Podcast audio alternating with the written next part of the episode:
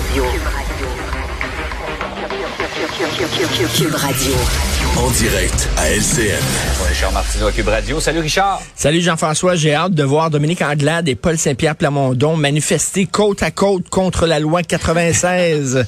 Écoute, pour deux raisons complètement différentes. Totalement. Tu sais qu'il y a un proverbe anglais qui dit Politics makes strange bedfellows, c'est-à-dire que la politique amène des gens qui devraient pas coucher ensemble, soudainement se retrouver ensemble dans le même lit. C'est un peu ça actuellement ce qui se passe.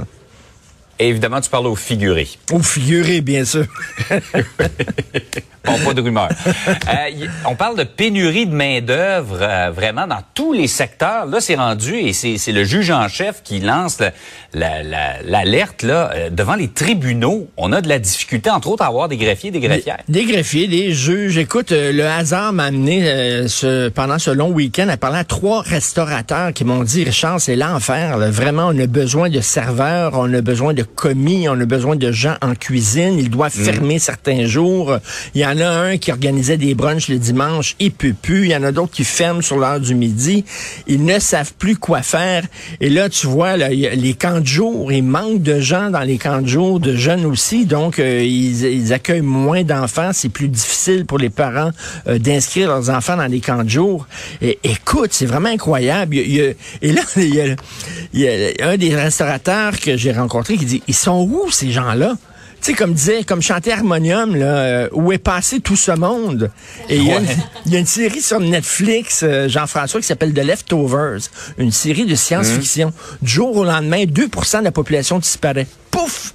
Comme ça. Il y a hmm. des, ben, on dirait que c'est ça là. Vraiment, ils, sont où? Je veux dire, je, sais bien que il faut qu'ils travaillent quelque part. dans, dans quel domaine ils sont allés exactement Et c'est la question que tout le monde se pose. C'est comment ça fait que du jour au lendemain, euh, ça fonctionnait dans les tribunaux, ça fonctionnait dans les restaurants, tout ça. Là, tout à coup, poup, disparu. Ils ont été aspirés par des ovnis ou quoi ces gens-là?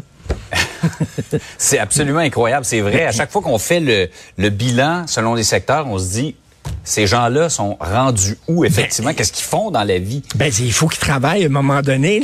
Là, à chaque jour, euh, il y, a un secteur qui lève la main en disant on manque de gens, on manque de. Écoute, c'est vraiment, c'est rendu au Québec un problème oh extrêmement grave partout. Et moi, je veux faire une enquête là-dessus. Ils sont passés où, ces gens-là, exactement, qui avant travaillaient?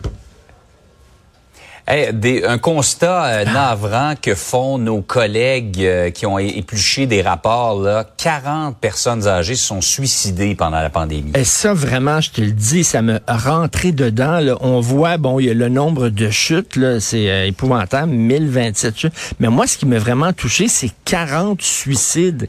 Et on sait que c'était dur pour tout le monde pendant la pandémie. Mhm. Mais écoute, pour ces gens-là qui étaient totalement isolés, c'était une forme de maltraitance épouvantable. Et est-ce qu'on les a écoutés, ces gens-là, vraiment, qui se retrouvaient seuls? Et bon, moi, euh, je pouvais pas voir mes enfants, mais bon, j'ai un ordinateur chez moi, on zoomait, on faisait des FaceTime, etc. On pouvait se parler. Ces gens-là, souvent, ben, ils sont pas vraiment dans, les, dans la haute technologie nécessairement, se mm. retrouvaient tout seuls, enfermés dans leur chambre.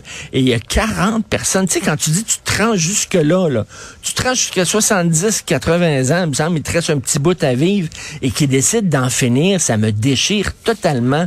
Et tu vois jusqu'à quel point on les a laissés tomber. Et là, bon, euh, écoute, on discute beaucoup de ce qui s'est passé dans les CSLD, mais il faut, il faut revenir aussi peut-être des fois un petit téléphone, ils pouvaient pas voir les gens. Euh, je sais pas, tu te rends en face, tu, tu, leur dis bonjour à travers la fenêtre. On a vu qu'il y a des Québécois qui faisaient ça. Euh, tes appels régulièrement.